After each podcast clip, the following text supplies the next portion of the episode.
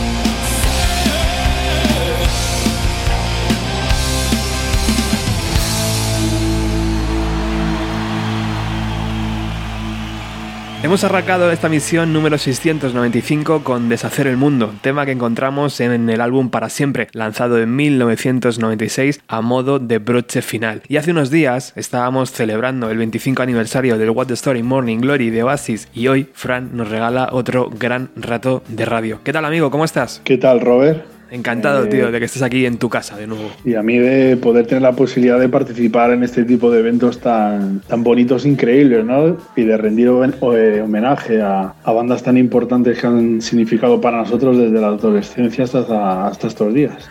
Estaba pensando mientras sonaba Deshacer el Mundo que esta canción está muy bien elegida para arrancar un especial. Hombre, claro, por eso estamos en el mejor programa del mundo, Robert. Eh, sí, la verdad es que este tema yo creo que es uno de los temas más emblemáticos para empezar de, héroes en general, ¿no? Eh, la gente creo que trae un montón de cosas que son marca de la casa de héroes, ¿no? El público ese tan tan, tan adepto, ¿no? Que tiene héroes y, vitoreando siempre héroes, héroes. Luego esa entrada, ¿no? Tan cruda con la batería, la guitarra y, como no, el maestro de ceremonias, ¿no? Enrique Bumburi, eh, presentando el concierto, ¿no? Y yo creo que incluso esta canción, yo creo que a lo mejor es incluso por la propia letra, siempre lo he pensado, ¿no? Esa primera frase, ¿no? Empezar porque sí.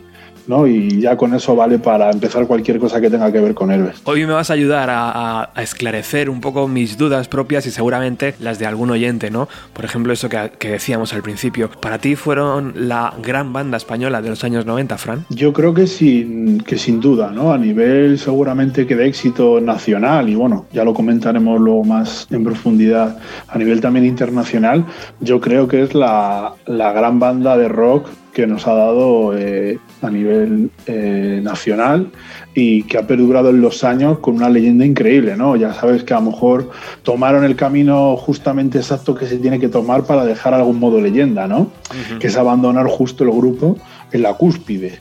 Eh, luego entraremos en más detalle, como he comentado, pero obviamente con su cuarto disco, Avalancha, la banda estaba en, un momento increíble, ¿no? Mm. Y, la verdad yo creo que por eso ha perdurado también. Y además yo creo que incluso en, pues eso, en los años donde comenzaron no ha habido ninguna banda. Habrá otras bandas que nos emocionen también y que seguramente mencionemos hoy que a lo mejor formaron parte de, las grandes bandas de los 90, pero a nivel de, éxito y, de, y de llegar a público y sobre todo también el tema este, ¿no? Que acompaña a Herbe siempre que es o los amas o los odias, ¿no? Y eso al final es algo que por un lado te puede hacer pensar, qué horror, ¿no? No me gustaría que mi banda tuviera detractores y gente que me quiera mucho, ¿no? Pero se ha visto que con el tiempo a veces es un, es un punto a favor para el grupo, ¿no? Y lo demuestra el, el, hecho de que es uno de los grupos que más siempre se comenta de a ver cuándo vuelven, a ver cuándo vuelven a hacer un disco, parece ser que no nos valió la gira del 2007, ¿no? Y, y queremos más. Estamos grabando este episodio en el día señalado, el día H, en verdad, el día 17 de este mes de octubre, donde en aproximadamente un par de horas van a hacer, pues no sé si es un comunicado, una actuación en directo, la propia banda, ¿no, eh, Fran? Y la verdad es que sorprende bastante, ¿no? Tema, normalmente este tipo de eventos, eh, obviamente Enrique Bumburi está siempre montado en sus proyectos, bastante ocupado y la verdad es que este legado de la banda se han encargado siempre, siempre Joaquín Cardiel y, Pedro Andreu, ¿no? De llevarlo desde siempre, ¿no? Desde el mismo momento en el que Eres se separó, de hecho el disco de, rarezas, ¿no? Que viene un poco a, a traer todas esas cosas que se quedaron por ahí perdidas de héroes, eh, lo, lo, lo, lucharon ellos con el, con el sello y demás. Y siempre estamos acostumbrados un poco a que ellos dos, o incluso Juan Valdivia, ¿no? también participe. Pero la verdad es que la sorpresa de este año ha sido que parece ser que Enrique Bumburi también va a participar. Aquí, bueno, cuando escuchen el programa ya no habrá lotería, se sabrá la verdad, pero,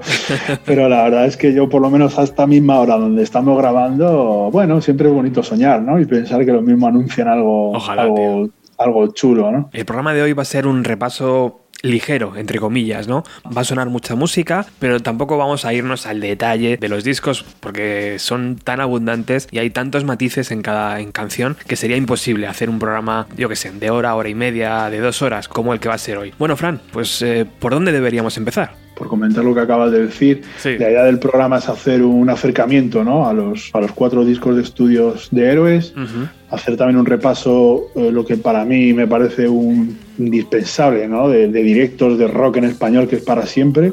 Y lo que queremos un poco es, comento esto un poco porque ya sabemos que los seguidores de héroes son a veces un poco complicados, los más aferrimos, por, ¿no? la cantidad de datos que se manejan de la banda, de tal. Entonces, como has dicho, vamos a intentar hacer un acercamiento también para, para noveles y veteranos, digámoslo así. El Mar No Cesa es el primer álbum de estudio de la banda que se publicó en octubre de 1988. Fue grabado en los estudios Hispavox bajo la producción de Gustavo Montesano y Roberto Durruti. ¿No es así, Fran? Eso es, el primer álbum que se, que se grabó de estudio, el primer LP, como bien has comentado, eh, sobre todo teniendo en cuenta, pues bueno, para que no nos echen en cara eh, que no lo estamos contando bien, el primer trabajo real de estudio que se publicó de la banda fue un EP anterior a este, ¿no? Que traía solo cuatro canciones, entre las que estaba una de las canciones que se hizo muy, eh, muy emblemática de la banda, ¿no? Que es Héroe de Leyenda, que de hecho fue de ahí es donde sacaron el nombre realmente, ¿no? Pues primero tenían esa canción que se llamaba Héroe de Leyenda y a raíz de ese nombre decidieron llamarse Héroe del Silencio.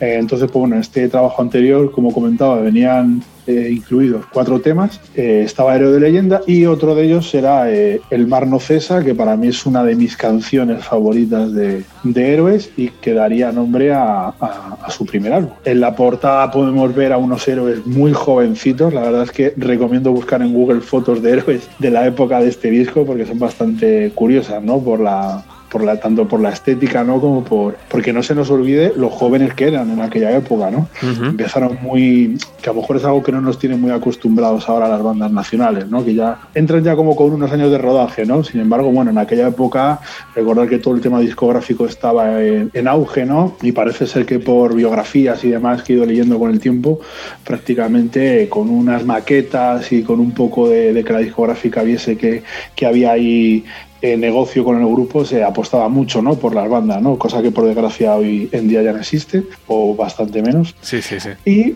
pues bueno, la verdad es que cogieron a, estos chicos que me gustaría contar que bueno, en Zaragoza había un movimiento de, bandas locales increíbles, ¿no? Antes del lanzamiento de este disco. Eh, como dato, comentar que Héroes del Silencio, antes de publicar este Marnocesa, ya hacía conciertos en, en Zaragoza delante de 500 personas con gente que sabía sus temas, obviamente habría otros que no, pero bueno, ya tenían su público, ¿no? Que no, por explicar un poco que no vino el disco, la grabación, la, el lanzamiento y luego vino la gente, ¿no? O sea, Héroes ya tenían una base de fans en, eh, en Zaragoza y contado por ellos mismos contaban un poco también las, dificultades que tenía ser una banda no madrileña, ¿no? Para aquella época estaba la movida eh, madrileña y demás. Claro. Y era una lucha contra titanes, ¿no? Lo que, lo que comentaban alguna vez héroes, con cosas tan triviales como el tema de la instrumentación. Claro, ellos decían que el tema de discos, de los, pues incluso de bandas grandes como Rolling, los Beatles, y, y también a nivel de instrumentos, no todo llegaba a Zaragoza. Que a lo mejor el epicentro, en Madrid sí que había una gran cantidad de, material, tanto como para escuchar, como para hacerte con equipo para tocar, pero claro, que en otras ciudades tipo, no sé, Zaragoza, La Coruña y demás, eran sitios donde era incluso más complicado eh, luchar para tener una banda y salir eh, adelante.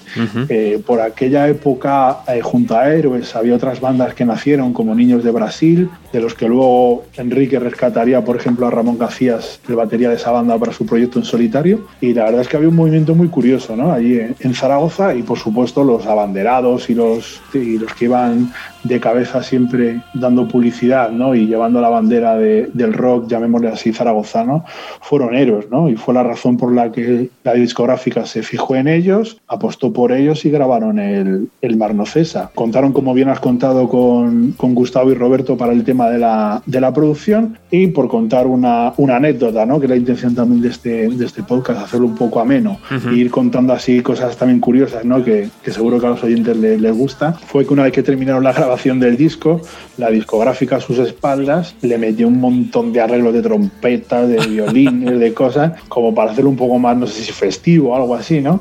Y bueno, pues la banda se enteró, fue a la discográfica y dijo, como editéis el disco aquí, así, nuestra relación acaba aquí, ¿no? Parece que tuvieron como una discusión un poco durita y al final, bueno, gracias A esto conocemos el Mar no cesa, el disco como tal, que, que ahora que damos gracias de que estos chicos tan jóvenes le echaran narices y se plantaran delante de un, de un titán, ¿no? Para, para luchar por, por lo que ellos querían que era el sonido que querían que les definiese, ¿no? Desde luego eso siempre ha quedado bastante claro, ¿no? En la carrera de héroes, que era o hacia dónde ellos tiraban o, no había otro camino posible. Eso siempre ha quedado bastante claro, Frank. Sí, sí, desde luego. Así una banda muy, muy firme en cuanto a sonidos y es verdad que está rodeado siempre de grandes productores que comentaremos en los dos siguientes discos como Phil Manzanera, pero realmente Héroe es, es, un sonido muy representativo, ¿no? Creo que lo que hace una banda grande e importante es el suenas a X, ¿no? Y yo creo que eso Héroes ha luchado mucho, inclusamente diría a nivel estético, ¿no? Hay una cosa muy curiosa que pasa con Héroes, que si incluso ves fotos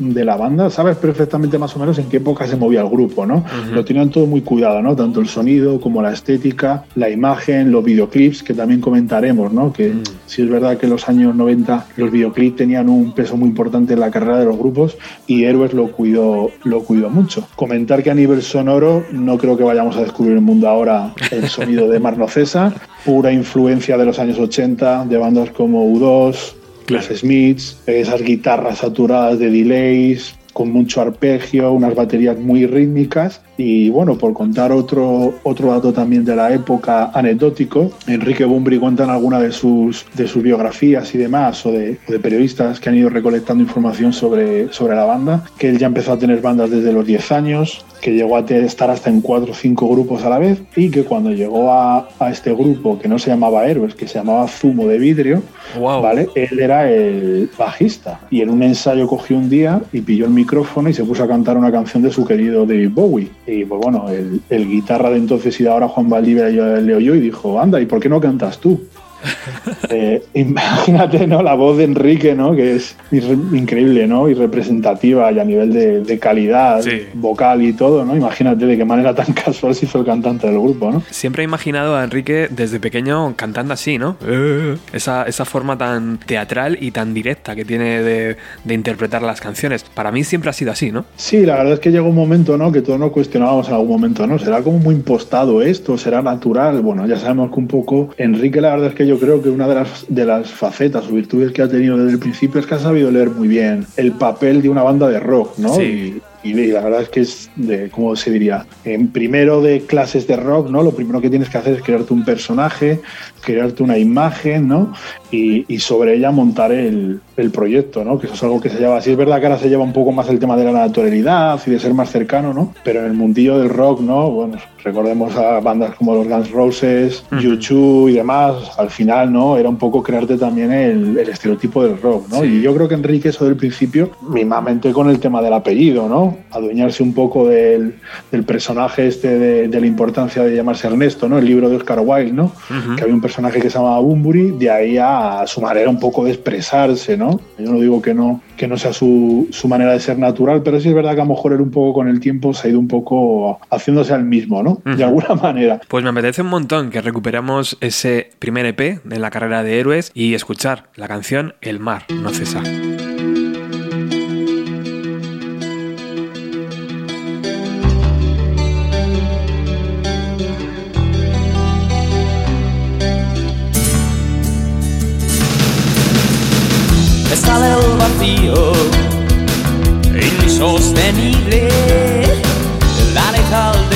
Que amenaza, siendo por momentos la ausencia de ti, carente de todo, disidente de nada, muero por impulsos de agonizante grillete aprisionado por injustas manos, miro mil puertas.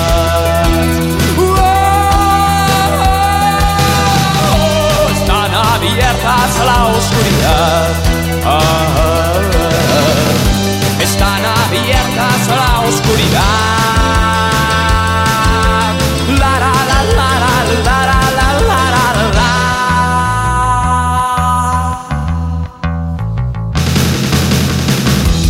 con el impulso de tu risa. Arranca mi máscara de tragedia que vente el huracán, mis telarañas. todo, disidente de nada, muero por impulsos de agonizante grillete, aprisionado por injustas manos, miro mil puertas.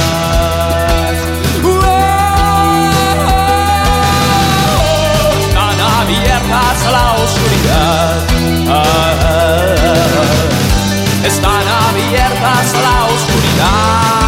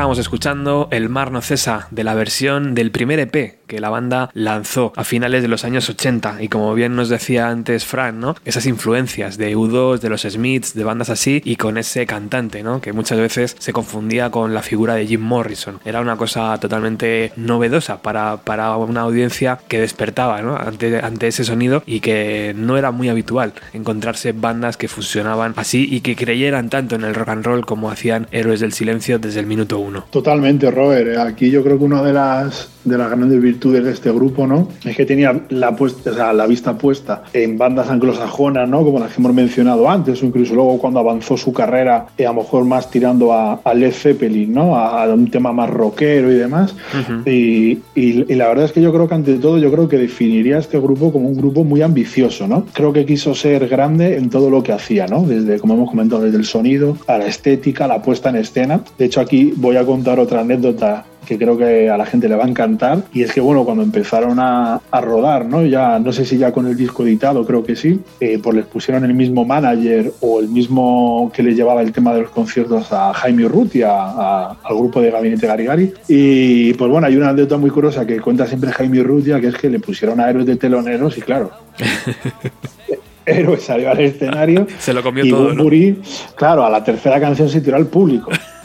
Se tiró al público tal y bueno, entonces un poco de cachondeo Jaime Urrutia comentaba que habló con el manager y dijo, tío, no me pongáis a estos tíos que luego salgo yo y parezco un coñazo, ¿sabes? Entonces claro. bueno, para que la gente un poco entienda que esta gente empezó desde el principio duro, ¿no? Ajá. A intentar demostrar su, su, su, actitud como... Iban a por todas, claro que sí. Eso es. En eso también, eh, antes decías que era una banda que amabas o, o se odiaba y eso también me recuerda mucho a lo que hablábamos de Oasis, ¿no? Hace un tiempo. Son ese tipo de bandas que deciden ir a por todas y muchas veces provocan eso en el oyente, ¿no? Que o las amas o las odias. Totalmente, sí, Robert. Yo creo que a lo mejor también tiene que ver un poco esa ambición, a lo mejor es una reflexión, esa ambición a veces se refleja de manera inocente, o sea, sin ellos querer hacerlo, algo como una imagen un poco arrogante, ¿no? Siempre se le ha tachado un poco a Enrique y a la banda de, de ser como arrogantes, pero al final yo creo que es una consecuencia de una ambición absoluta, ¿no? Que tenían y un amor por la, por la música y por intentar dar lo máximo posible, ¿no? Entonces, pues bueno, eh, ahí se fue creando un poco, por lo que hemos comentado antes, no sé si por la manera de, de, cantar de él,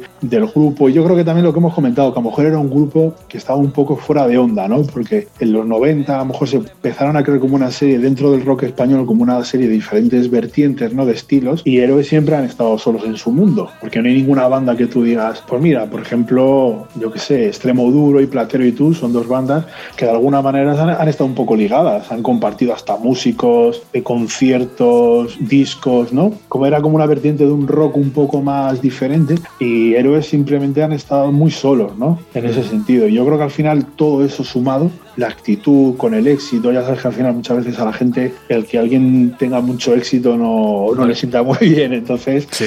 yo creo que un poco todo junto creó un poco ese amor-odio de, de, unos y otros, pero es como comentábamos al principio del programa. Yo creo que lo que consiguieron con sus fans de verdad es maravilloso, ¿no? Y ese amor no tiene precio. Oye, volviendo al Mar No Cesa, hay tres, cuatro canciones que fueron grabadas otra vez eh, vocalmente por Enrique Bumburi, ¿no? En el año 2000 para ese recopilatorio Canciones 1984-1996. ¿A qué se debió esto? Ahora mismo no tengo el dato exacto, Robert, pero entiendo que sería un poco por, por buscar un poco, a lo mejor reeditar las canciones que no quedaron del todo. No estaban contentos. Claro. Flor Venenosa es uno de los grandes eh, hits ¿no? De, de, la banda y de este disco. Y sí es verdad que Agosto se quedó un poco más por el, por el, por el camino. Y como hemos comentado, bueno, Héroe de Leyenda es una canción que en, en, las últimas giras de Enrique las ha seguido, las ha seguido cantando. ¿no? A veces es complicado conservar que normalmente los primeros discos, sobre todo en, en estas bandas españolas en las que hubo, yo creo, ¿eh? desde mi punto de vista, una transición musical enorme en las bandas que nacieron en, a finales de los 80 a nivel de sonido. ¿Sabes? Conocemos, por ejemplo, casos en los que sé que has hecho programa increíble, ¿no? Que me encanta de los piratas. Propio Iván Ferreiro dice que si por él fuese, destruiría el primer disco, ¿no? No lo quería ni oír, ¿no? Entonces es bonito, ¿no? Es bonito y yo creo que había una gran base en las canciones que hicieron héroes en el primer disco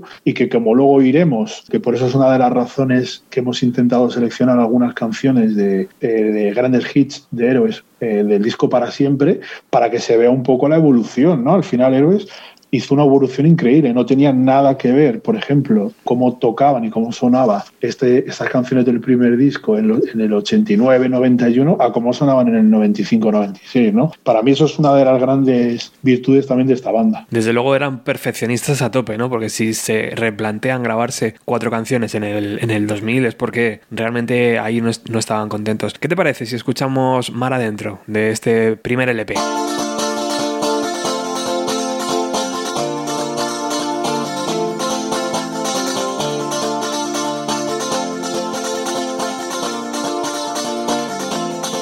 Y por fin he encontrado el camino que ha de guiar mis pasos. Y esta noche me espera el amor en tus labios. De cada mirada, por Dios, ardía el recuerdo en mi interior. Pero ya he desechado por siempre la fruta podrida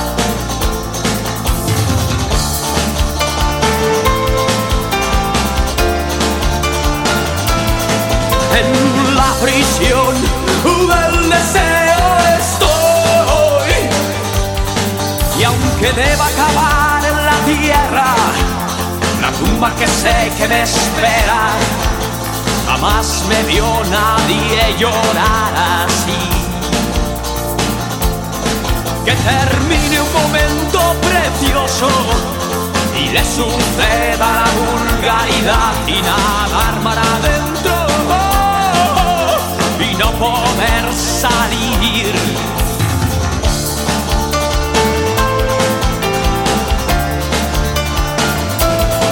En la prisión del deseo.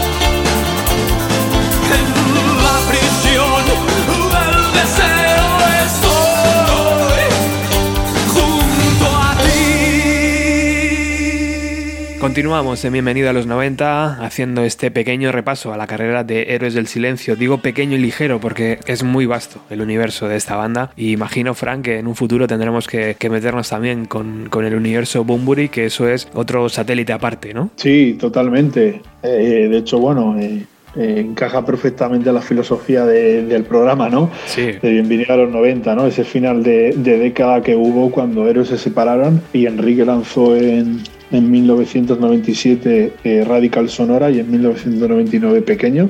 Y yo creo que eso se merece un programa, por lo menos.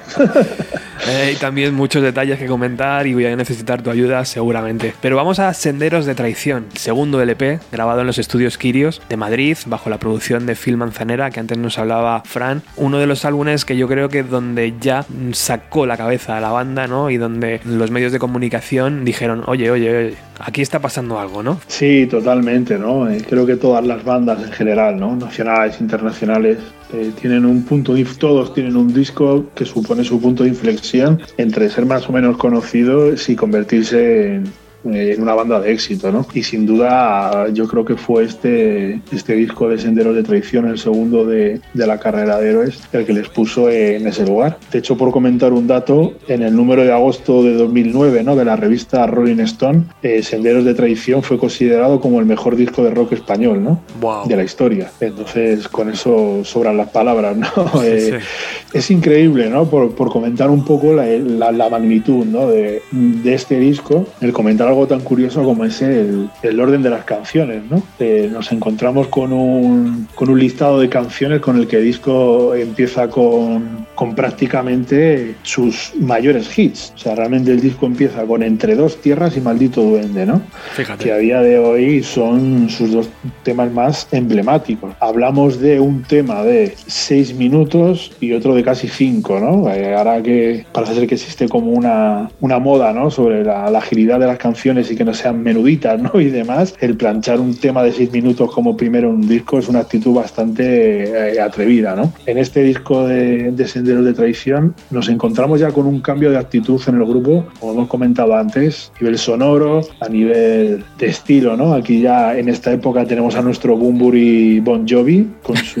cinta, cinta en el pelo, su chaquetilla de cuero, ¿no? pues bueno, un poco la imagen que, que se veía un poco desde fuera, ¿no? como con Alf Rose y demás. Y ahí yo creo que se mostraba un poco el cambio aquí ya de sonido un poco de, de héroes, ¿no? Yo creo que aquí, sí es verdad que el Mar no cesa ya, mostraba un poco las señas de identidad del grupo, ¿no? Como hemos comentado, que es un rock muy mirando al mundo anglosajón, pero también con esas raíces españolas. Y yo creo que con este disco ya directamente eh, forjaron su sonido de una manera plena, ¿no? Uh -huh. Metiendo un poquito más de crudeza en los temas, un poquito más de distorsión, ¿no? Que, que en el Mar no cesa prácticamente a nivel de guitarras pasa inadvertido. En este disco ya entre dos tierras tiene uno de los primeros grandes solos de, de Juan Valdivia. Se nota el contar con el guitarra de T-Rex, ¿no? Phil Manzanera, ¿no? Es increíble, ¿no? Debería ser un lujazo para ellos, ¿no? Verse en, tan jóvenes, ¿no? En 1991 y teniendo este pedazo de productor para, para ellos, ¿no? Y yo creo que la razón por la que la discográfica apostó por ellos es también por el, por el éxito que tuvo el disco anterior y la fe que tenían en ellos, ¿no? Claro. Imagino que también eh, lo, la banda sacaría partido a esos chascarrillos, ¿no? Hablando con, con, el productor. Y fíjate, también el sello lo veía claro, ¿eh? Porque se mezcló este álbum en Londres. O sea, que querían como darle un poco el sonido de decir, venga, esto lo, lo podemos exportar. Sí, totalmente.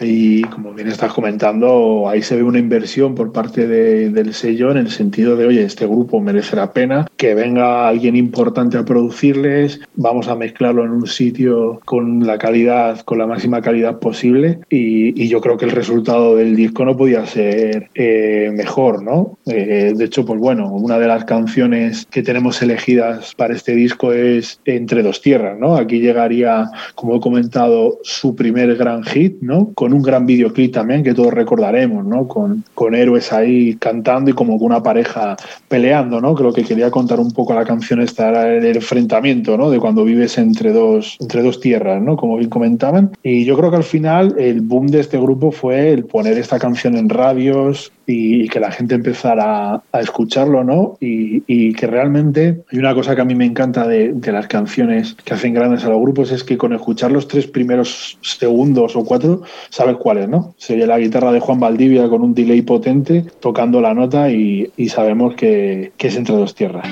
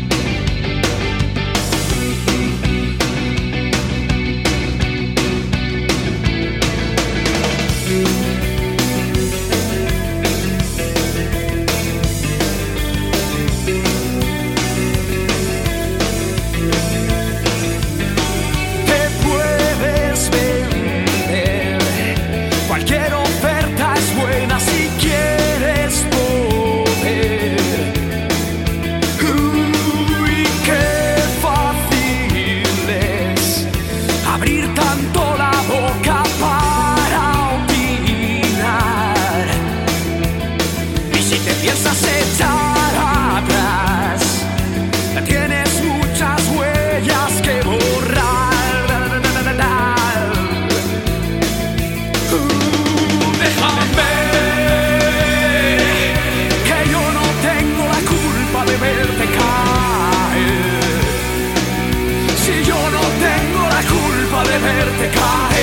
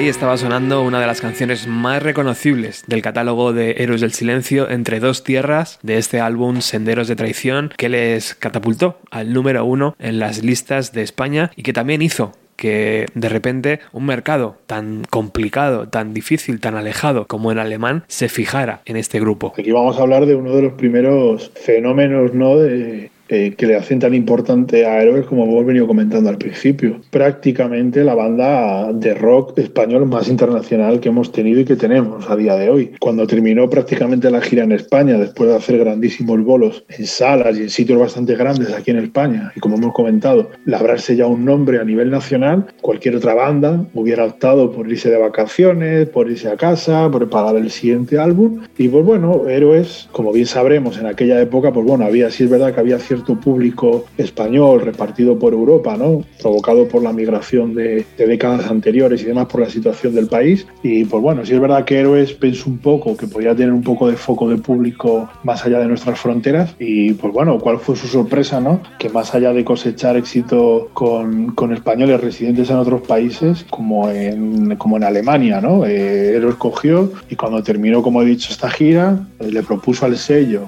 la posibilidad de salir fuera y, y, sacar su música fuera, a lo que el sello dijo que no. Así que del bolsillo del grupo salió el cogerse una furgoneta y pegarse una ruta por Europa a, intentar convencer a la gente de que su música era interesante, ¿no? ¿Cuál fue su sorpresa cuando con el tiempo, ¿no? Fueron viendo que no solamente eran oídos españoles los que les escuchaban, sino también alemanes, ¿no? El fenómeno de héroes en Alemania es totalmente anormal. De hecho, ellos mismos en muchas entrevistas, entre comillas, no lo entienden, ¿no?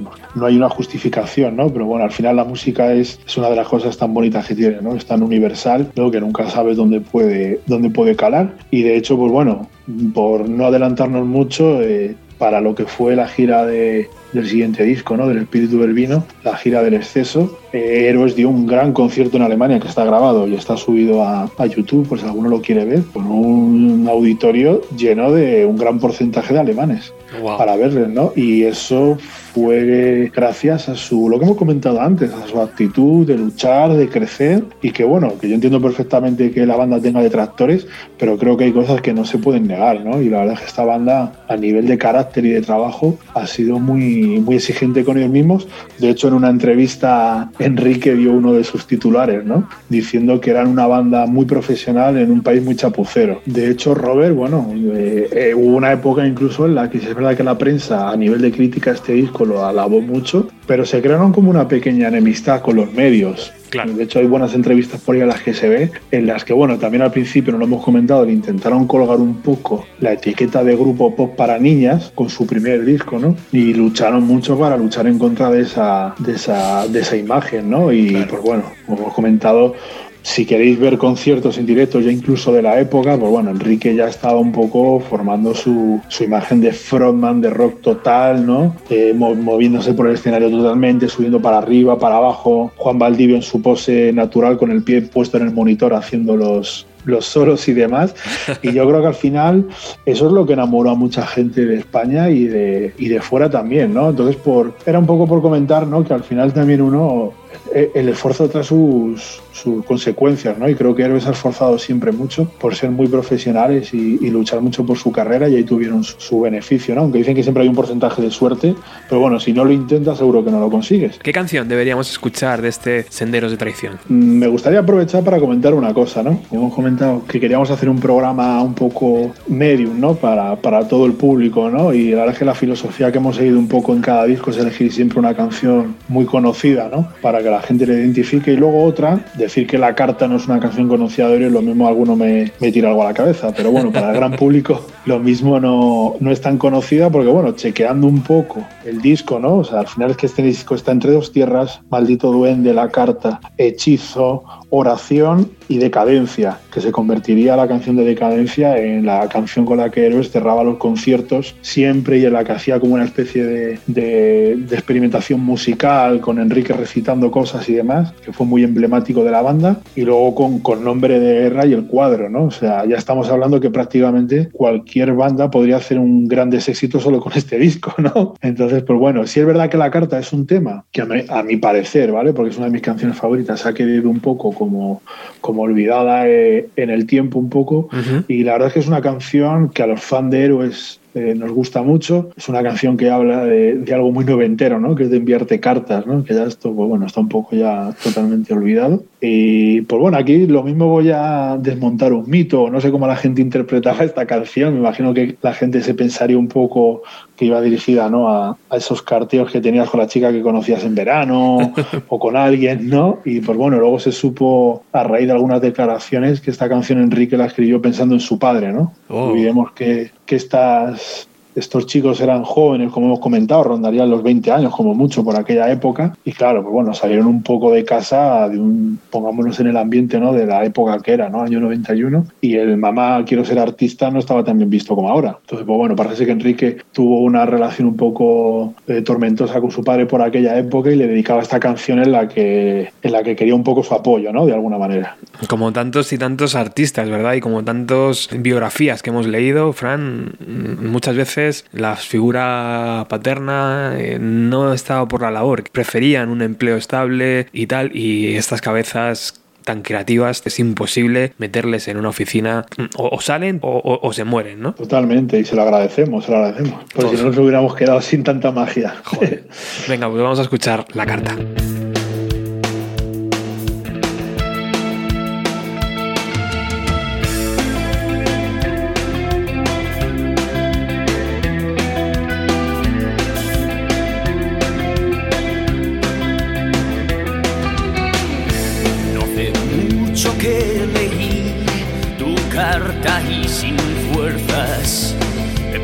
Contestar.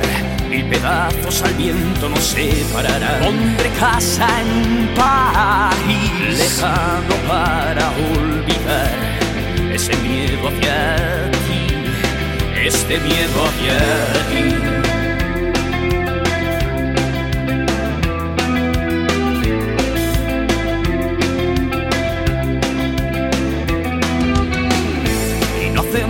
mucho que rompí recuerdo pensando acabar de una vez. Pero el tiempo y la distancia no son todo para mí. Siempre hay algo que me hace volver. Siempre he escuchado, ya no te creo, porque no te entiendo porque estás tan lejos. Siempre he escuchado, ya no te creo, porque no te entiendo, porque estás tan lejos.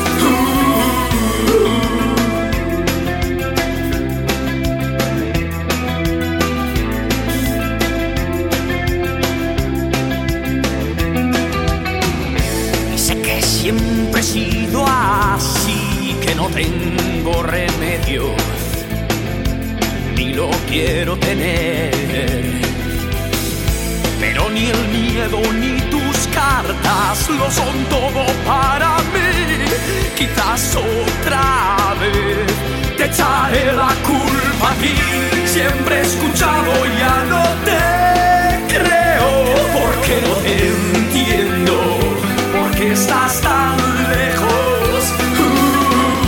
siempre he escuchado, ya no te creo, porque no te entiendo, porque estás tan lejos.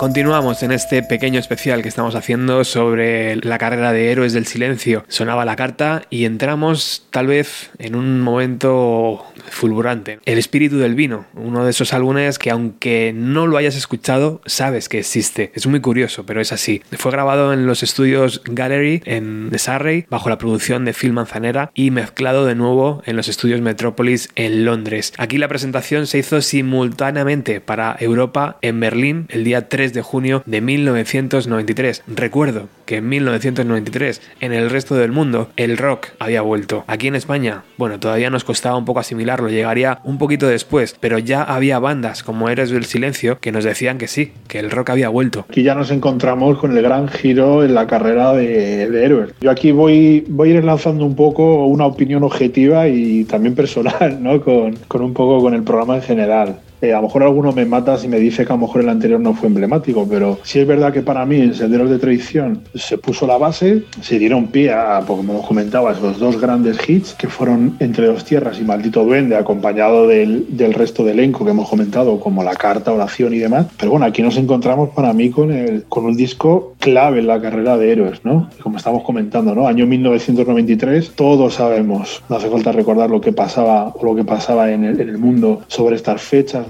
me parece que aquí ya Héroes directamente apostó por un sonido que a mi parecer es el que más me gusta de la banda, ¿no? Más rock, ya no había titubeos, se empezaban a eliminar esos sonidos más, más ligeros de guitarra y demás, y aquí ya se hablaba con palabras grandes, ¿no? Es tal incluso la ambición que yo creo que tuvo este disco, que fue la razón por la que prácticamente fue un, doble álbum. Recordemos que este disco tuvo 16 canciones, cuando lo normal en cualquier disco sabemos que son unos 10 temas, sí. Y lejos de pensar que a lo mejor metieron en un audio, llamémosle así, morraña, ¿no? Algún tema morraña. Relleno. es verdad que hay algún algún corte instrumental sin ninguna, a lo mejor con mucha eh, trascendencia. Pero bueno, por nombrar alguno de los temas que aparecen en este álbum, tenemos nuestros nombres, La herida, Sirena varada, el Camino del Exceso, Flor de Loto, Bendecida. O sea, volvemos un poco a comentar lo de si ya en el anterior disco cualquier banda normal podría montar un grandes éxitos, con este disco ya se cae, se cae todo. O sea, es increíble ¿no? lo que hicieron en este, en este álbum. Seguramente sea el disco más barroco de la banda, sin duda, ¿no? Eh, Enrique ya aquí a nivel de letrista creo que tiene las letras más crípticas de toda su carrera, ¿no? Pues hay algunas que a lo mejor mm, deberíamos de hablar con él y que nos explique qué narices quería decir en alguna parte, pero se notaba mucho ¿no? la evolución que él había tenido también a la hora de, componer y yo creo que fue un poco en la línea del disco. ¿no? Al final, eh, como he comentado, es un disco muy complejo en el que hubo además una gran superproducción reconocida por ellos mismos. ¿no? A nivel eh, musical, todos saturaron de alguna manera los arreglos de sus instrumentos, un montón de guitarras por todos los lados que de hecho provocó que, se involucrara en la banda el que viniese al grupo Alan Bugulaski, que es un guitarrista mexicano, ¿no? que ya formado, empezó a formar parte de, la banda y la razón fue esa, ¿no? porque Juan Valdivia directamente grabó 100.000 guitarras de las canciones, tenía arreglos por todos lados y obviamente él, además ya con Enrique prácticamente dedicado al micrófono, necesitaban un, segundo guitarra. ¿no? La producción de las guitarras, como estoy comentando, eh, comentado por ellos mismos, eh, llegó un momento que, que se sobrepasó un poco la figura incluso de Phil Manzanera, no saben, ya también es que tienen una relación de amistad con él, ¿no? Entonces ya como que costó un poco controlar el disco y es el resultado un poco de, que sea un disco tan grande y tan, tan variado, ¿no? Porque tienes desde temas muy, muy creados como para ser éxitos, como temas muy de culto dentro de, de, la propia banda, ¿no? Sobre todo aquí yo creo que ya directamente Héroes se despega totalmente de su, de su imagen, ¿no? De grupo pop para tirar directamente por ser un grupo de rock con todas las letras, ¿no? Este disco es una delicia, Robert. Mm, yo es uno de los pocos discos que me pude comprar cuando era un chaval. Y la verdad es que es increíble. En el libreto venían se hizo como una edición de una imagen por cada canción ¿vale? O sea, tenía un diseño que de hecho se lanzaron en la época medallones y mucho merchandising al, respecto. Y además, como nota curiosa, que bien has comentado tú, el tema de que se lanzara simultáneamente con Berlín, es que ya Héroes miraba más allá de sus fronteras. Sin tapujos, tío. Sin tapujos. De hecho, en el libreto las canciones ya venían traducidas en inglés, ¿vale? Ya estaban un poco visionadas para que la gente entendiese un poco lo que, lo que se quería decir. Claro que sí. Eh, voy a decir que es mi disco favorito en el sentido del que me enamoré. O sea, es el disco increíble, ¿no? Para mí tiene una de las canciones sagradas de la banda, que es Sirena Varada, que me parece un, un temazo. O sea, es perfecta. Eh, de hecho, bueno. Y además tiene historia esa canción, ¿eh? Sí, tiene un poco de historia. Por poner un poco en contexto, como bien has comentado, el disco se lanzó el 3 de junio de 1993, pero bueno, la banda lo empezó a grabar en, a finales del 92. De hecho, pues bueno, como como bien has comentado, eh, se grabó en unos estudios fuera de España, eh, les pilló la Navidad, no quisieron volver a casa, se quisieron quedar allí en el estudio de grabación para seguir trabajando y como anécdota contar que eh, Sirena Varada se terminó de componer o es lo que es hoy, porque ese día de Nochevieja, bueno, la banda decidió después de las uvas tomarse algo más, para hacer que éxtasis, lo cuentan ellos mismos y lograron darle forma a este, a este, a este temazo, ¿no? De hecho, bueno, por ahí hay algún audio que se les oya recuperado de un especial del disco, ¿no? que se oye a la banda en ese momento de la, de la grabación que ellos se grabaron. Y la verdad es que, bueno, es un tema clásico, ¿no? Si Maldito Duende y Entre Dos Tierras es un gran hit de la banda, mm, para mí Sirena Varada es a nivel personal eh, la, gran, la gran canción de la banda seguramente. Hay que probar, ¿no? Eso. Sí, a ver dónde venden eso, porque si te tomas eso y haces una canción como Sirena Varada, habrá que ver quién se lo vendió. ¿sí?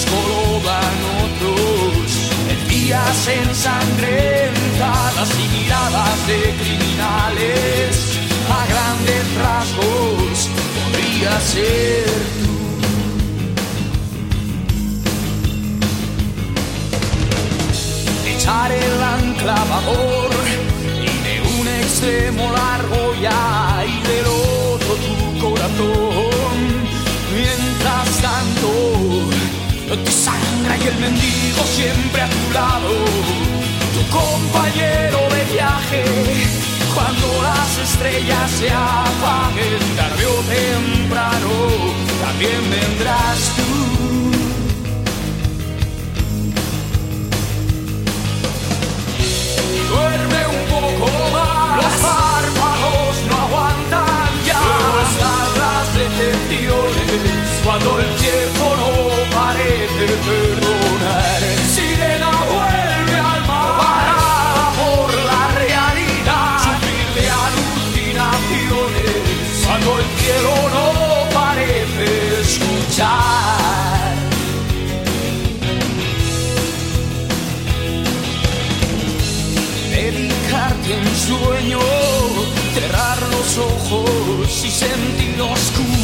Inmensa, entregado a una luz como un laberinto de incertidumbre. Esquivas la pesadilla y sobrevolar el cansancio en un instante entierra otra vez.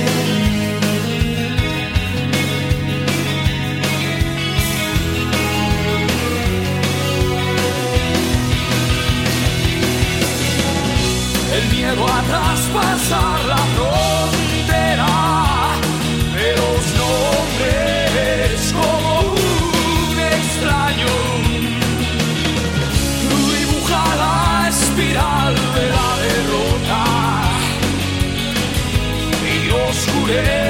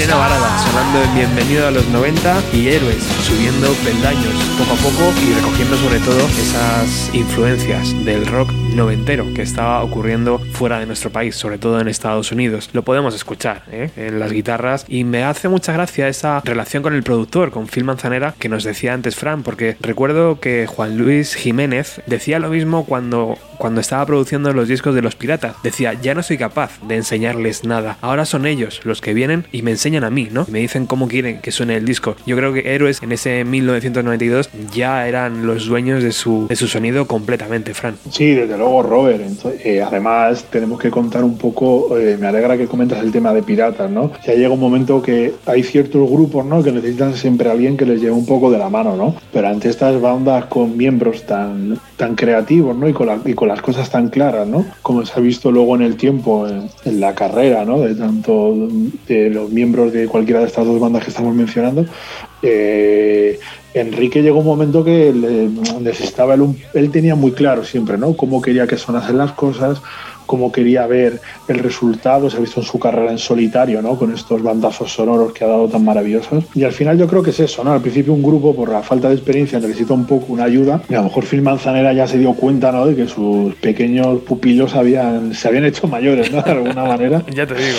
Y bueno, se ven cosas maravillosas, yo creo, en este disco, ¿no? De, como te comento, desde las guitarras de Juan Valdivia, increíbles, allá Enrique cómo empieza a meter efectos en la voz distorsionados, que luego más adelante eh, en esta gira, por ejemplo, lo, lo llevaba una cosa muy chula, ¿no? Llevaba un micro en los bolos, con este típico de metal cuadradito, como el que usaban en la época de Elvis Presley. Sí. Y ese, por ahí la señal le salía distorsionada, ¿no? Porque en canciones de, de este disco, como Los placeres de la pobreza, Sangre hirviendo y alguna más que me vienen a la mente, Enrique empezó a utilizar este recurso. De hecho, luego en la gira de Avalancha iba siempre con un megáfono para, para hacer este sonido. Y ya habíamos ahí un poco que ellos mismos aportaban un poco la señal de identidad de, de la banda. Creo que Pedro Andreu hace un trabajo increíble a nivel de batería en el disco y Joaquín Cardiel también. Lejos de hacer la típica figura cómoda de bajista Sí. marcando tónicas, el tío acompaña a los riffs, como hemos comentado, todo muy referenciado con bandas anglosajonas que sonaban a, a un rock muy, muy potente, ¿no? En esta línea, pues sí.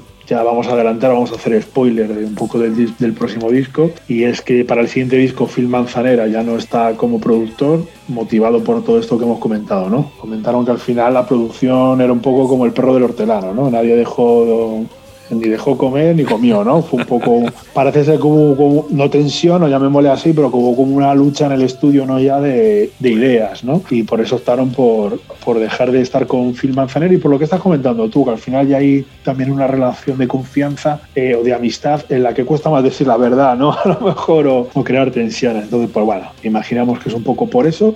Y bueno, al hilo de lo que estamos comentando y que hemos comentado al principio del disco, añadir antes de, de nada que la gira fue un éxito, Robert. Bolos en el Palacio de los Deportes, ya empieza a haber giras por Latinoamérica, que es el gran mercado que también reventó Héroes del Silencio, que no, no todas las bandas españolas pueden contar eso, ¿no? O sea, Héroes del Silencio en México y ahora sobre todo Enrique Bumburi es, es increíble, ¿no? La pasión que, que tienen por ellos y fue todo un poco provocado por el trabajo del disco anterior y por este también, ¿no? Quisieron explorar esas fronteras y ya directamente, si es verdad que hasta Avalancha no llegaron a tocar en Estados Unidos, pero con este disco también abarcaron el, el continente latinoamericano. El sonido cambió bastante, más crudo, más directo. Para mí aquí es, como he comentado, el, el sonido de Héroes que me empezó a gustar mucho más. Hay muchas canciones en Espíritu del Vino que deberían sonar en el programa de hoy, pero Fran, ¿con cuál nos deberíamos quedar ahora? Yo creo que ahora hay que elegir, como hemos hecho con el disco anterior, elegir una especial, ¿no? El espíritu del vino tuvo varios singles, tuvo La herida, Sirena Varada,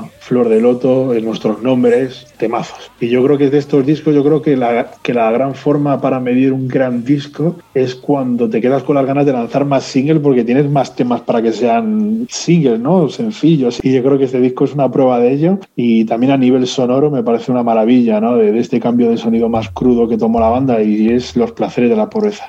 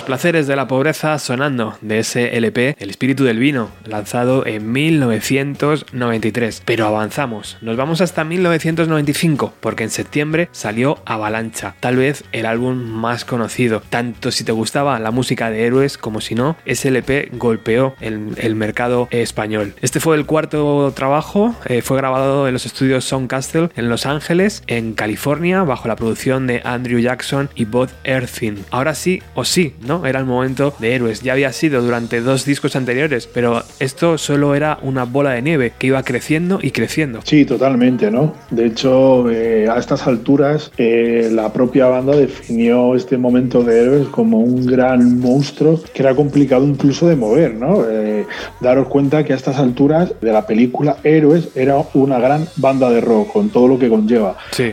Bolos con muchísima gente, muchos fans, groupies, a todos los estereotipos del rock que os puedan sonar de películas, de biografías, Héroes lo estaba viviendo. Drogas también, contado por ellos mismos, bueno, como, como he contado antes, estaban cumpliendo todos los, los, los estereotipos y rebasando todas las, las metas y los límites de, de, éxito, ¿no? Antes hablábamos de la, de la producción, de cómo este cambio también era pues sugerido por la banda y, y porque necesitaban avanzar y necesitaban controlar ese Ferrari, ¿no? Que iba a toda velocidad. Recuerdo que hace unos meses hablaba con Manuel Cabezalí y decía que no iba a producir el nuevo disco de Rufus. Al final sí, pero recuerdo que en esa conversación también él me decía que, que bueno, que era positivo, ¿no? Que las bandas salieran un poco de la zona de confort. Yo creo que aquí, ya lo has comentado tú antes, ¿no? Pero ellos para seguir creciendo necesitaban dar ese pasito. Sí, totalmente, Robert. Aquí lo que sucedió en Héroes, y lo vamos a contar ahora, es que eh, la llamada anterior gira del exceso les pasó factura ¿no? a la banda, tanto a nivel físico como a nivel personal, ¿no? Pasaron de ser un grupo de amigos que se juntaron hace unos años para crear un proyecto juntos y pasárselo muy bien y aquí ya, ya había una serie de relaciones que estaban un poco turbias, ¿no? Entre ellos. Entonces, pues bueno, ese, como dices tú ahora mismo, ese círculo de, paternalismo a lo mejor que era Phil Manzanera con ellos y demás, eh, creo que provocaba al final que, que se les dijera que sí a todo y tenía que haber como una vista un poco objetiva desde fuera que les pusiera un poco de, de orden, ¿no? Como estás comentando, llegar a un sitio y decir, eh, vamos a hacer esto de otra manera, ¿no? La razón realmente también por la que se decidió hacer todo esto es por lo que estoy comentando yo, ¿vale? Fue por algo personal, en el que ya la banda, cada uno empezaba a tirar musicalmente de una manera u otra, ¿no? Uh -huh. Como hemos adelantado antes un poco, y a los que conozcan un poco la carrera de Enrique en los años posteriores a Avalancha lo entenderá, ¿no?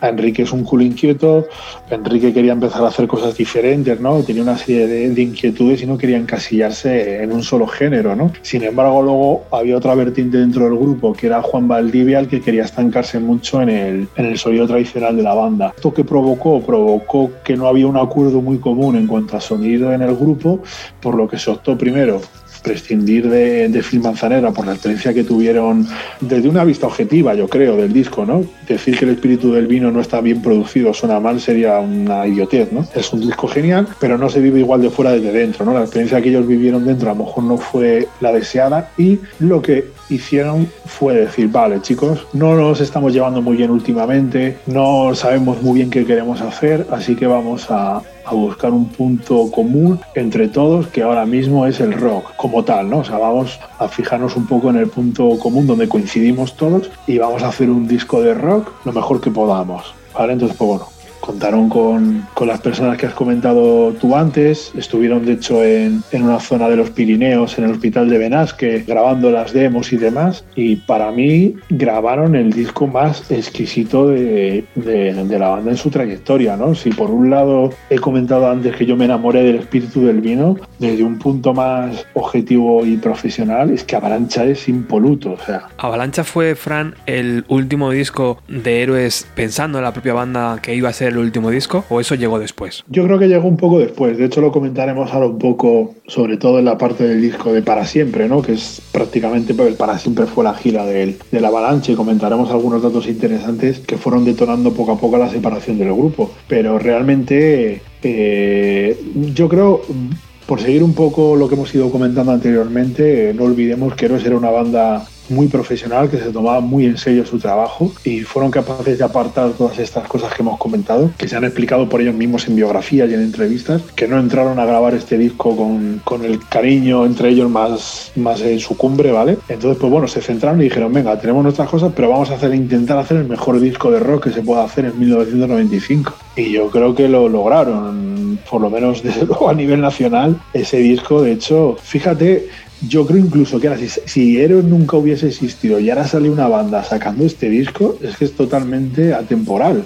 O sea, es increíble. Ha perdurado en el tiempo, a mi parecer, de una manera increíble. La producción, el sonido. La voz de Enrique me parece que tanto en este disco como en la gira estaba en su plenitud, mucho más agresiva, con unos registros mucho más, más potentes. Creo que también a nivel de guitarras tenemos guitarras más saturadas, temas muy bien eh, a nivel de armonía y a nivel de, estructura muy bien organizados y con mucha variedad. ¿no? Eh, me parece, el, como estabas comentando, el, gran disco. ¿no? Yo creo que al final Eero sufrió como una evolución. ¿no? Empezó primero con un disco en el que pues bueno, pues eran eh, jóvenes inexpertos y tenían grandes temas. En Senderos de Traición forjaron su sonido. En el espíritu del vino se dejaron llevar un poco por, por lo experimental, ¿no? por probar hasta dónde llegaban los límites de la creación. Y aquí se juntaba todo, ¿no? La experiencia, la calidad, el saber también un poco, yo creo, el cómo hacer grandes éxitos, ¿no? Porque la verdad es que lo de este disco es, es, es, disparatado, ¿no? La cantidad de grandes temas, ¿no? No todos los grupos pueden decir mi cuarto disco ha sido Avalancha, ¿no? Eh, y yo creo que una prueba de ello es uno de los temas que para mí es más representativo de lo que querían conseguir a nivel sonoro, ¿vale? Y es la canción de de Rueda Fortuna, ¿no? Eh, nunca entenderé muy bien por qué esta canción, sí es verdad que con el tiempo ha entrado en más recopilatorios, pero que no estuviesen para siempre, ¿no? Me parece que era un cañón en, en directo, sí es verdad que luego en un disco en directo posterior que se llama El ruido y la furia sí vino incluido, sacado de un concierto en, en la Riviera en 1995 y comentar, bueno, de esta canción existe una versión alternativa que entiendo que la grabarían en este disco cuando lo grabaron, que se llama Medicina Húmeda que sale en el disco de, eh, de, Rarezas, que es exactamente la misma canción, solo que tanto la melodía de la voz como la letra cambia, ¿vale? Se lo recomiendo a todo el mundo que no la conozca, se la recomiendo escuchar, que está bastante... Curioso, tío. Que está, sí, sí, que está bastante chulo y yo creo que al final representa el nivel creativo en el que se encontraba la banda, o sea, el coger una canción y hacer dos canciones de la misma canción, ¿no? Me parece increíble, ¿no?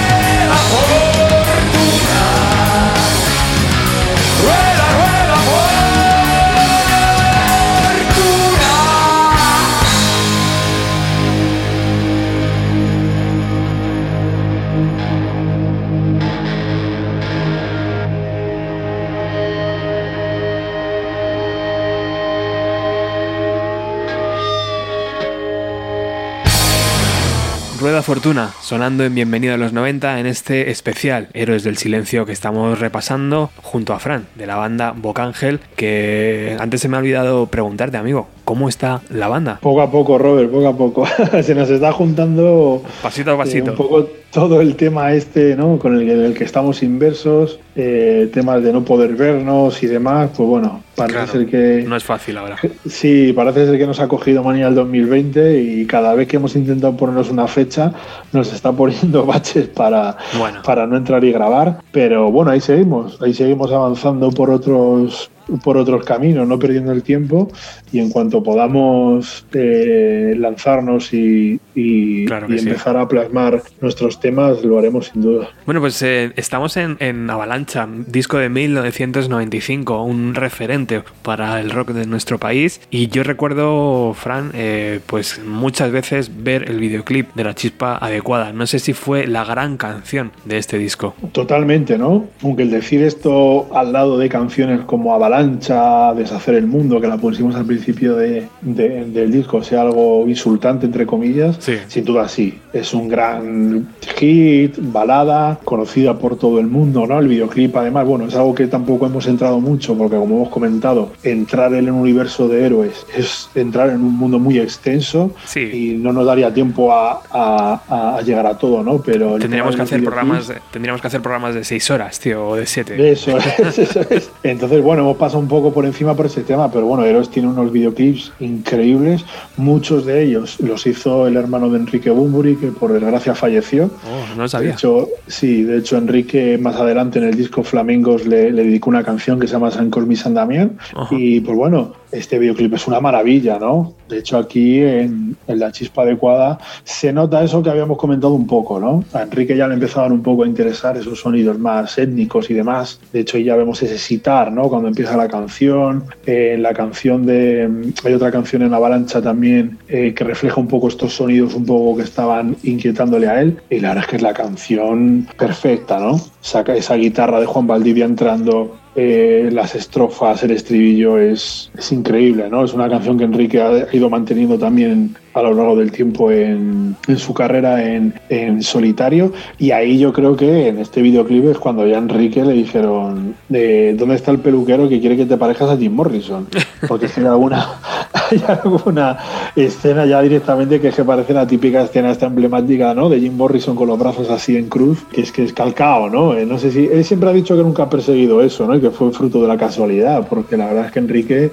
siempre ha dicho que sus ídolos son Bowie, Elvis Presley y poco nombra a Jim Morrison, pero bueno. Bueno, físicamente es verdad que no estaban los dos en su momento más álgido, como con muy buenas figuras, muy jóvenes, no muy esbeltos, y es verdad que, que sí, sí, se parecían un poco, aunque no lo buscase, evidentemente. Sí, la simetría era inevitable, desde luego. O sea, no, eso no hay, no hay nada que decir. Por contar un poco a raíz de lo que hemos ido añadiendo también en el resto de discos. Ahora mismo Héroes, con el lanzamiento de este disco, con singles como La Chispa Adecuada, como Avalancha y demás, está situado ahora mismo en la cúspide. O sea, a nivel, ahora mismo Héroes controla totalmente el, el mercado nacional a nivel de ventas, a nivel de conciertos, eh, gira europea, gira latinoamericana, telonean a Iron Maiden en un festival en no recuerdo en qué ciudad ahora mismo y emprenden por primera vez su paso también por, por países norteamericanos, obviamente con un gran público latino seguramente, ¿no? Y, pero bueno, ahí queda, ¿no? Año 1995 y una banda española haciendo giras mundiales, ¿no? Creo que eso está reservado para pocos por no poder,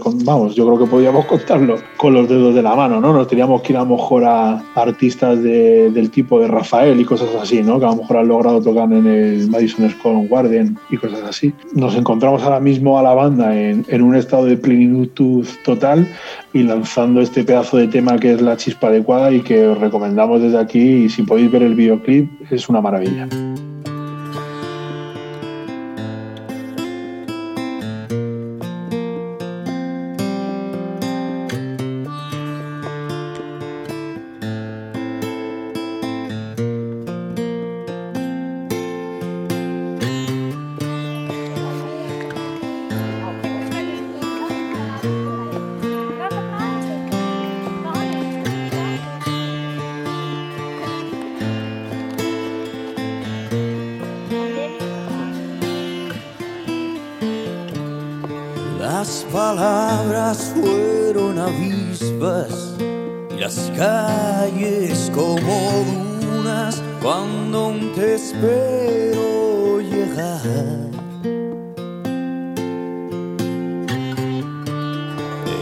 Ataúd guardo tu tacto y una corona con tu pelo enmarañado queriendo encontrar un arco iris infinito.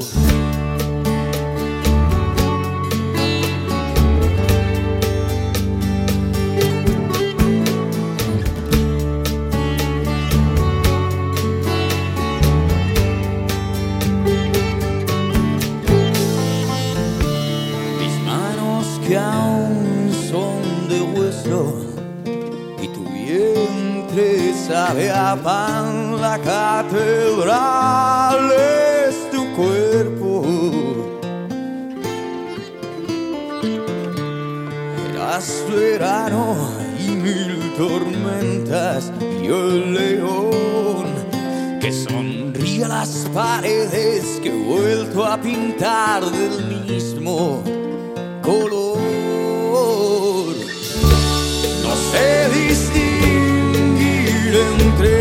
Besos y raíces.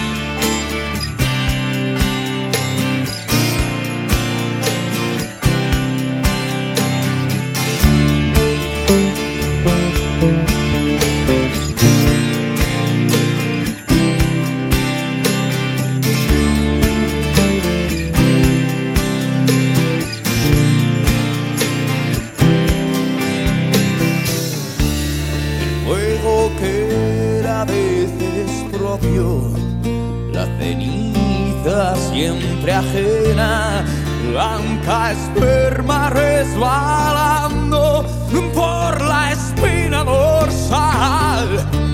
Ya somos más viejos y sinceros, ¿y qué más da? Si miramos la laguna como llaman a la eternidad de la ausencia. No sé distinguir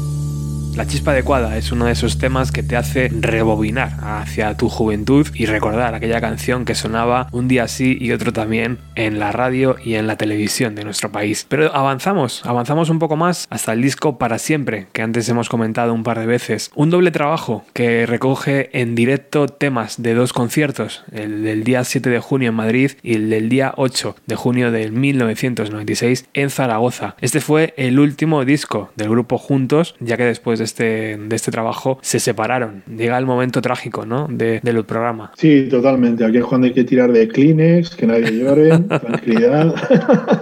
La verdad es que el título del disco ya de por sí no evocaba mucha esperanza, ¿no? Eh, además, bueno, pues este título viene de la canción del disco de Avalancha, ¿no? que justamente habla de, eso, ¿no? La canción de Para Siempre habla de que casi nunca las cosas duran para siempre, ¿no? Como decía Enrique al presentar la canción. Yo creo que al final era un sentimiento interno de la banda, ¿no?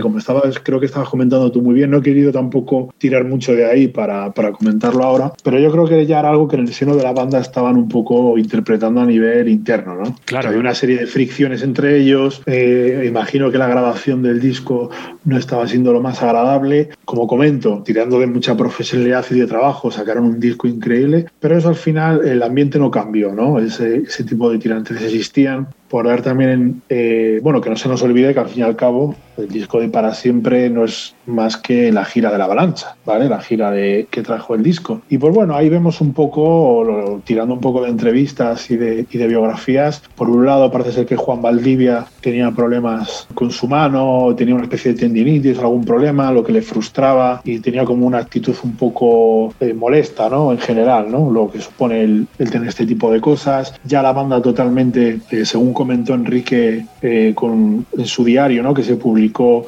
a través de las líneas del caos, que es el, el club de fan de, Héroes en España, se publicaron una serie de, notas del diario de Enrique Bumburi, en lo que comentaba que la banda se juntaba un poco para tocar en el bolo y que después prácticamente la relación era nula. ¿no? Bumburi se, se dedicó mucho a, a, estar cerca del último miembro de la banda, ¿no? de Alan Bugulaski, que es el, el guitarrista que cogieron para la gira de, del exceso. Y pues bueno, hay una serie de anécdotas. ¿no? Enrique decía que al final se dedicaba a subir, a hacer su trabajo, compartía habitación con Alan, escuchaban un montón de, al parecer, de Pearl Jam, de Nirvana, bueno, pues de la música que estaba pegando mucho, ¿no? en, aquella época, eh, eh, de hecho, bueno, de paso comentar que, que, Enrique, ¿no? De hecho, en el disco este de Para Siempre, en la canción de Decadencia, eh, la que comento que utilizaban un poco para hacer poco experimental el bolo, ¿no? Comentaba esto de quisiera llorar, quisiera morir como Kurt Cobain, ¿no? Aunque a lo mejor en los discos nadie pueda reconocer mucho a nivel sonoro grunge en Héroes del Silencio, para Enrique siempre ha sido una figura que ha estado muy presente, ¿no? La de, la de Nirvana, de hecho ha reconocido más de una ocasión que, que se escuchaba incluso mucho la grabación del Espíritu del Vino.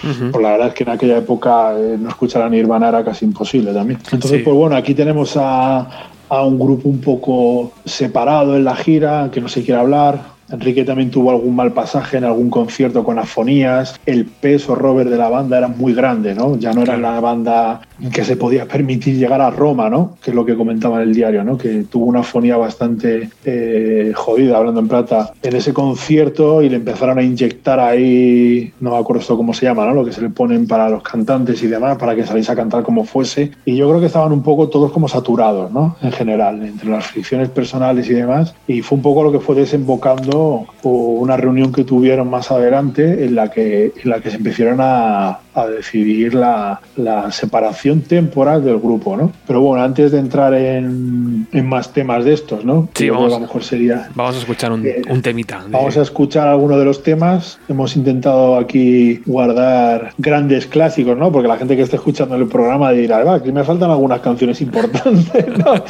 Entonces, pues bueno, eh, vamos a comentar un poco que, que ha sido un poco porque, a ver, parece que para siempre es uno de los grandes discos, Robert, de la historia de del rock español que en directo es un referente, es que suena brutal. Para mí es en el momento en el que Héroes ha sonado mejor, directamente. O sea, la gira del 2007 estuvo muy bonita para todos abrazarnos y, tirar de nostalgia, pero el nivel que tenía Héroes en el 96 yo creo que es algo que no, que no se ha repetido. Aquí, se adelanta, aquí has adelantado algo. En el 2007 hubo una, un regreso a los escenarios solo, ¿no? Eso es, correcto. Sí, sí, sí, sí. Fue un adelanto, o sea, fue una gira única de reencuentro, de reconciliación que tuvieron entre ellos. Eh, según ellos mismos comentan, dijeron que, que, preferían esos a sentarse con un psicólogo, ¿no? Para pedirse perdón entre ellos, yo qué sé. Entonces, que les parecía mejor salir a tocar. Tuvimos la gran suerte, ¿no? Sobre todo yo, bueno, personalmente, que yo me aficioné a héroes eh, como anécdota, a mí me empezaron a gustar Héroes Robert más o menos por esta época y de las primeras veces que les vi fue en la tele diciendo que se separaban. Fíjate. o sea que yo no vi, no vi ningún concierto suyo de la época dorada que llamo yo, que es una pena. Pero bueno, tuve la suerte de verles en el 2007, que fue bastante increíble también y no, no me voy a quejar. Y en ese 2007 no, no hubo posibilidad de más, ¿no? Ahí yo creo que la banda te miras a los ojos y dices, no, ¿no?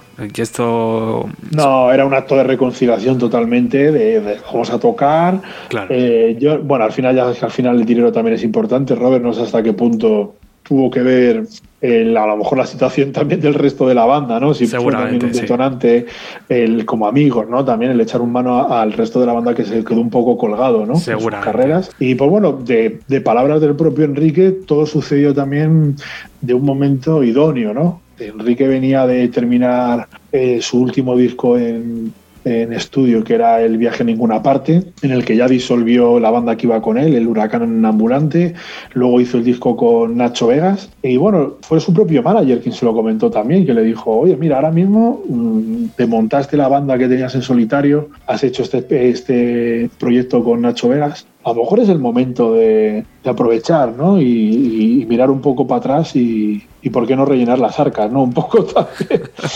Entonces, eh, pues bueno, todo yo creo que al final cuando pasan este tipo de cosas son una serie de cosas que se que se juntan ¿no? y que hacen posibles estos momentos. Eh, yo al final, bueno, los años al final a lo mejor han dado un poco la, la, situación de que Enrique era el gran responsable de, yo creo que muchas veces a lo mejor de la parte a lo mejor más de llegar con la canción, la melodía y demás. Sí es verdad que las guitarras de Juan Valdivia, el sonido de, de Joaquín Cardiel con el bajo. Yo creo que al final Héroes fue lo que fue entre todos. Pero sí es verdad que a lo mejor la parte compositiva de, de, la banda que recayó un poco más Enrique y se ha notado porque es el que ha tenido la carrera más, más exitosa, ¿no? Y se ha dado cuenta de que luego Enrique ha seguido haciendo grandes temas por su cuenta, ¿no? Los cantantes ya sabemos que siempre tienen la mejor salida en estos casos. Pero venga, vamos a, a escuchar una canción. ¿Qué nos recomiendas? Pues mira, vamos a lo que hemos comentado, ¿no? Nos hemos guardado cuatro cartuchos aquí bastante potentes para lanzar, ¿no? En este disco de Para Siempre, que como me comento, como he comentado antes, me parece indispensable, ¿no? Eh, eh, junto, por ejemplo, a otros discos en directo de bandas de rock de los 90, Robert.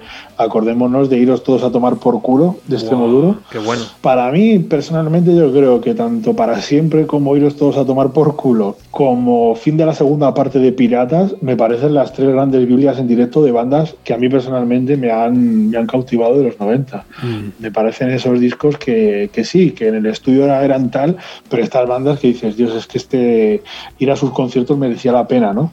Entonces, pues bueno bueno, vamos a romper el hielo con un tema que todos conoceréis, que es Iberia Sumergida, otro grandísimo hit que nació de, del disco de Avalancha. Eh, como siempre, dentro de las letras crípticas y demás de, Enrique, cualquiera podría pensar que hablara de cualquier cosa, cuando en realidad él lo que quiso hacer es una crítica del Estado, un poco de, cómo se encontraba España en aquella época, ¿no? a nivel de, de corrupción y demás. Y pues bueno, dicho esto, escuchando la letra sobre las explicaciones.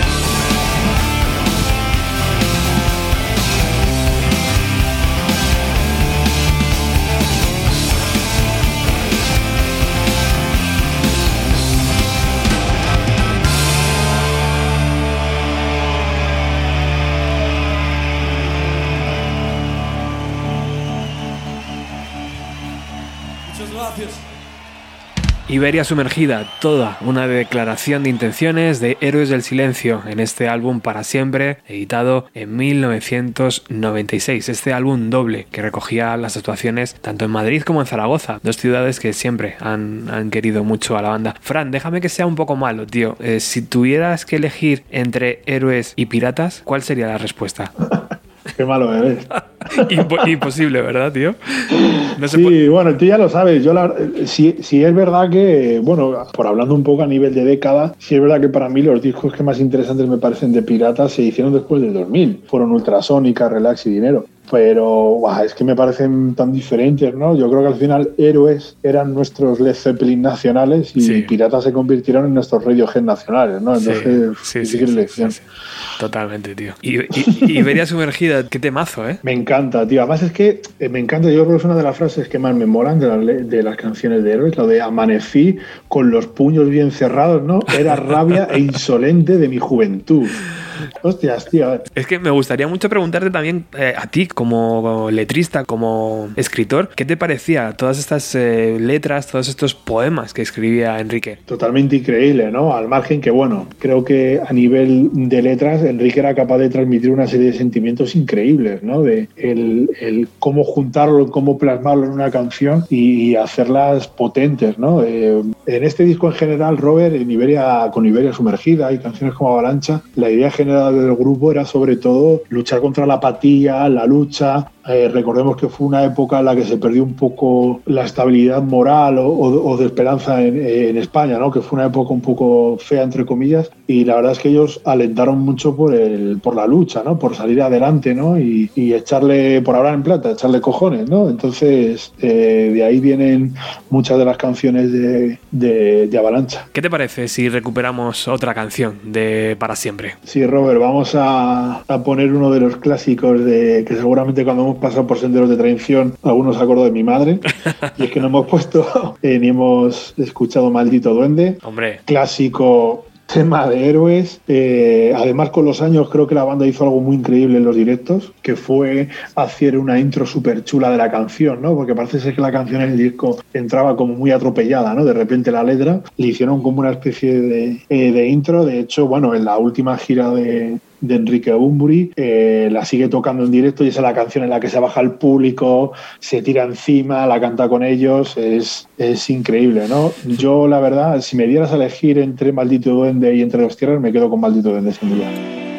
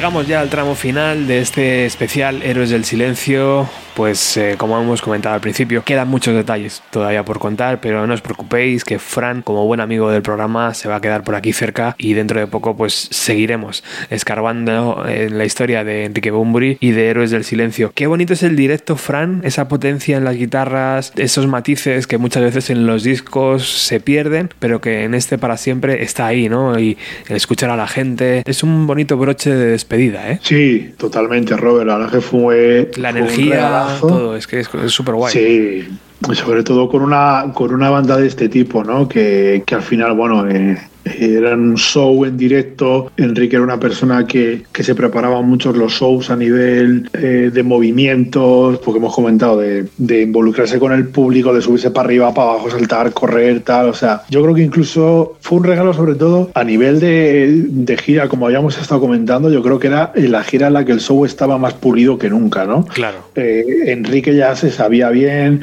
tenía mucho callo, era prácticamente el, un frontman de 10 de toda la experiencia que había tenido, de todo el feedback ¿no? que había tenido a lo mejor de grandes como Robert Plant o el mismo Jim Morrison ¿no? que, que comentábamos. Y yo creo que ese tema yo creo que es uno de los grandes, porque no nos engañemos, ¿no? O sea, Héroes del Silencio son increíbles, pero al final el gran referente del fan de Héroes es Enrique Bumburi, al final, ¿no? Y, y yo creo que, que, en esta gira él tocó a un nivel de frontman de rock and roll star total, ¿no? Que creo que no ha tenido nada igual en, en España ni incluso en nuestros días, ¿no? Eh, era un tío que se dejaba directamente la piel en el escenario, ¿no? Y yo creo que en esta gira se, se nota muchísimo. Uh -huh. eh, luego, además, comentar que en esta gira creo que hicieron algo muy bonito, que a mí me gustó mucho, ¿no? Que fue coger ciertos temas que a mi parecer yo creo que a lo mejor a nivel en el disco, eh, no es que estuviesen sobreproducidos, sino que de alguna manera eh, hubieran quedado más mejor de una manera más light, llamémosle así, y de hecho creo que en esta gira eh, optaron, optaban siempre por hacer a mitad de concierto un set acústico, entre comillas, en el que tocaban temas como Mar Adentro, eh, La Chispa Adecuada,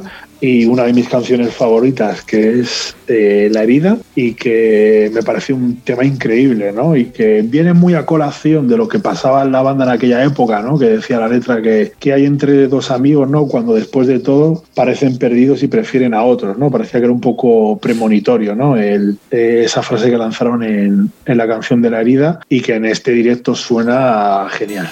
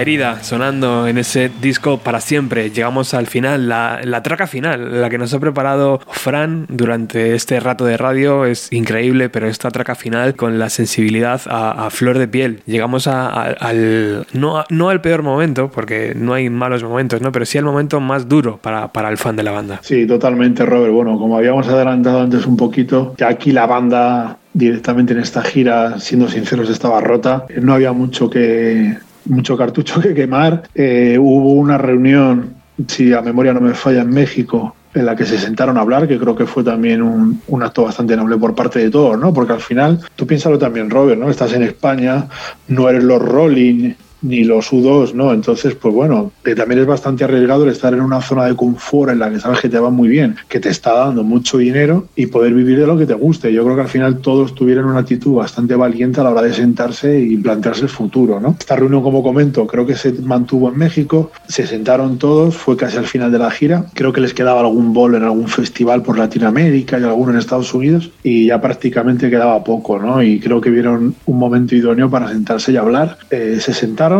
y pues bueno, parece ser por, por datos ¿no? que, que se han contado en, biografías suyas a través de periodistas, eh, que en esa mesa se sentó y se planteó un problema crucial que había en la mesa que era el nivel, eh, a nivel artístico, ¿no, Robert? Al final, bueno, había ciertas personas del grupo que querían seguir haciendo un estilo de música y otras que no tanto. Creo que quedó patente un par de años después con el disco de Radical Sonora, ¿no? De, de, las inquietudes de Enrique. Pero sí es verdad que con el tiempo fue bastante interesante saber por parte de los fans, ¿no? Porque siempre se le ha cargado un poco a, Enrique Umbri, un poco con el peso de que él fue quien pegó una hostia en la mesa y dijo, no os aguanto más, yo me voy, me sobráis, ¿no? Algo así, ¿no? Parece que es algo que esa empresa había vendido. Y con el tiempo se ha sabido un poco que en esa conversación Enrique abogó un poco por, por oye, vamos a intentar darle una vuelta al sonido del grupo vamos a explorar otros sonidos, ¿no? Vamos, pues no sé, Robert, a nosotros que somos muy fan de, de Radiohead, sí. vamos a intentar mirar un poco más allá y demás. Claro. Y parece ser que hubo otros miembros de la banda que no estaban por, por la labor o no les interesaban, o bueno, como he comentado, al final hay que ponerse la piel de todos, son situaciones personales también eh, y demás. Y parece ser que el que se levantó de la mesa fue Juan Valdivia y dijo que se iba. Claro, y también, ¿Vale? y también Fran, hay que ver la, la capacidad que tuvieron durante muchos años de estar en el candelero, de hacer giras, de no parar. Muchas, Claro. muchas veces eso pasa factura y a lo mejor Totalmente. era el momento de que alguno dijera, mira, yo me bajo del barco, tío, estoy cansado. Yo qué sé, no, las relaciones eh, son complicadas cuando estás de gira, todo esto que pesa mucho, ¿no? Es que, ojo, claro, claro, Robert, es que de hecho, bueno, nunca se habló de separación. De hecho, el comunicado fue el vamos a darnos un tiempo, ¿vale? Eh, de hecho, bueno, eh, eh, de hecho, Enrique, bueno, Enrique, el grupo en el concierto. Eh, se dice, ¿no? El tema este de nos veremos en la gira del próximo milenio, ¿no?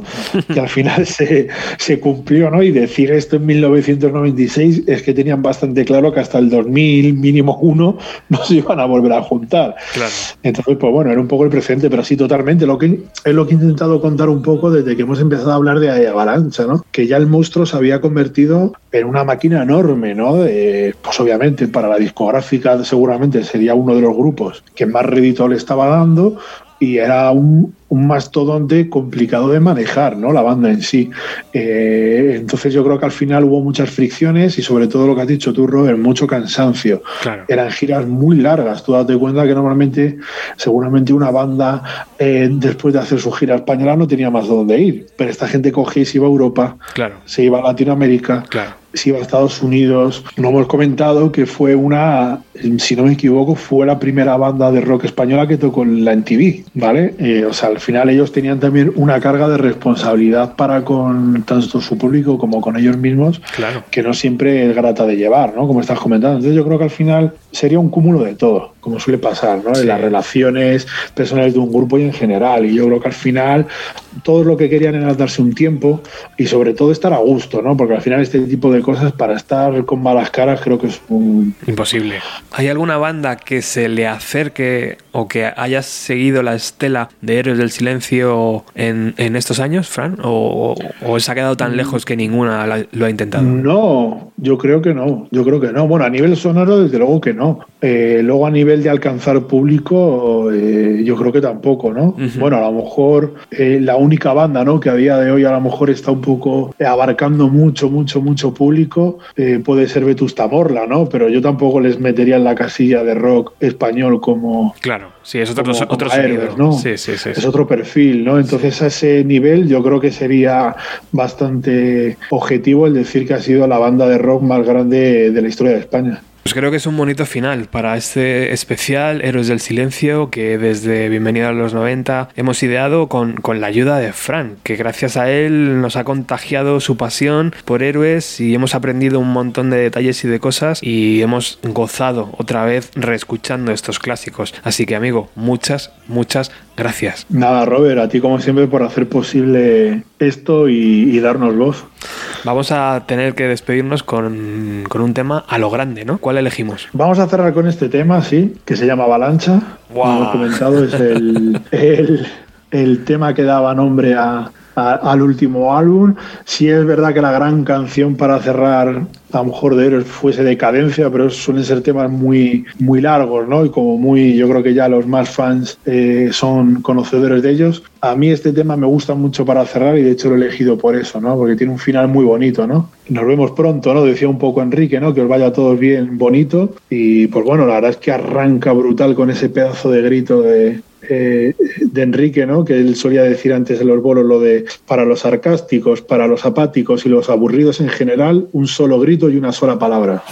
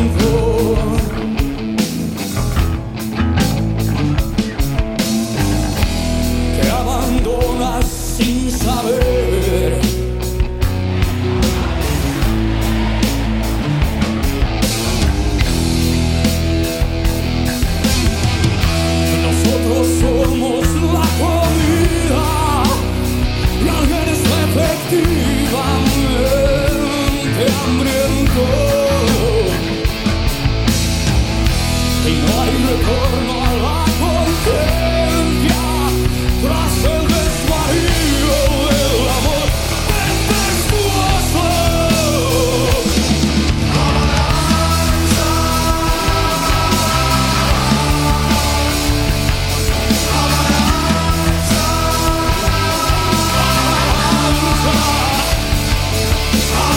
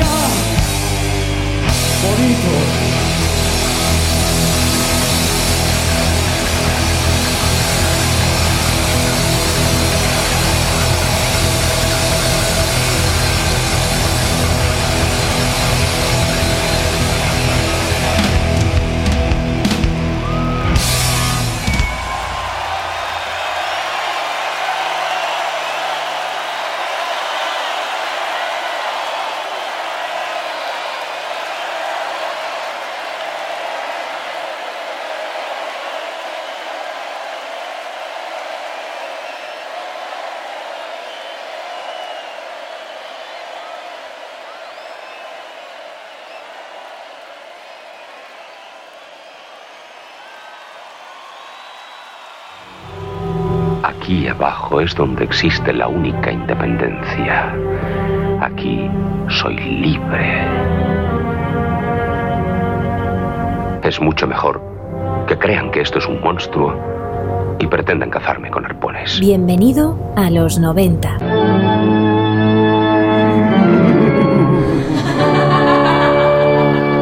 Con Roberto Martínez.